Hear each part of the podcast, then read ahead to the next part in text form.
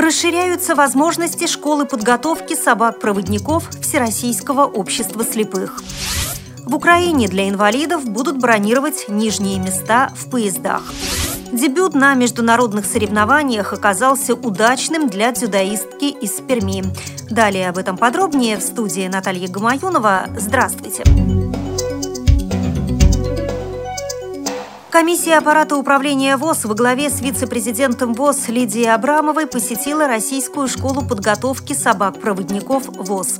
Целью визита стала проверка результатов работ по расширению производственных площадей для содержания собак и рождения и вскармливания щенков.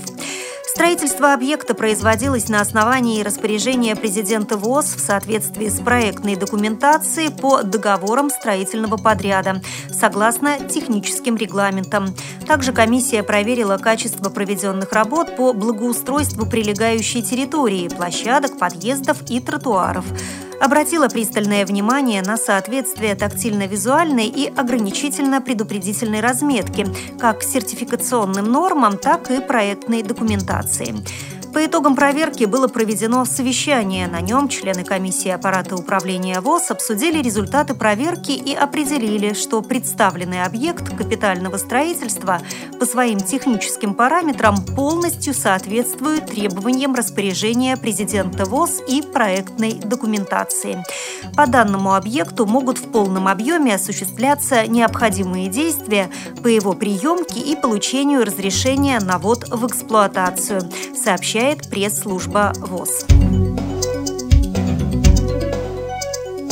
Кабинет министров Украины предлагает обеспечивать бронирование для людей с ограниченными возможностями здоровья не менее 15% проездных документов на нижние места. Об этом говорится в проекте закона о внесении изменений в некоторые законы Украины относительно дополнительных прав инвалидов и детей при пользовании железнодорожным транспортом в Украине.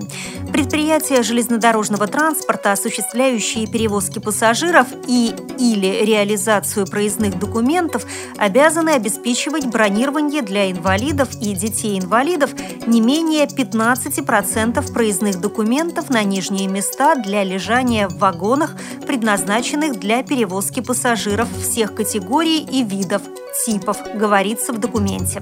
Согласно законопроекту, правила бронирования, сроки снятия брони и порядок продажи забронированных проездных документов будут утверждаться Центральным органом исполнительной власти в области транспорта. Как отмечается в пояснительной записке, основной целью законопроекта является улучшение положения инвалидов и лиц, осуществляющих поездки с детьми в возрасте до 6 лет во время проезда железнодорожным транспортом путем установления дополнительных гарантий при приобретении получении проездных документов на нижних местах для лежания. Всемирные спортивные игры молодежи и студентов состоялись в середине июля в Колорадо-Спрингс, Соединенные Штаты Америки. В первенстве мира по дзюдо среди незрячих спортсменов приняли участие команды из 15 стран. Российская сборная завоевала 8 медалей разного достоинства. Впервые в составе команды была спортсменка из Перми Наталья Овчинникова. Наталья неоднократно становилась призером и победителем первенств и чемпионатов России по дзюдо среди незрячих своей весовой категории.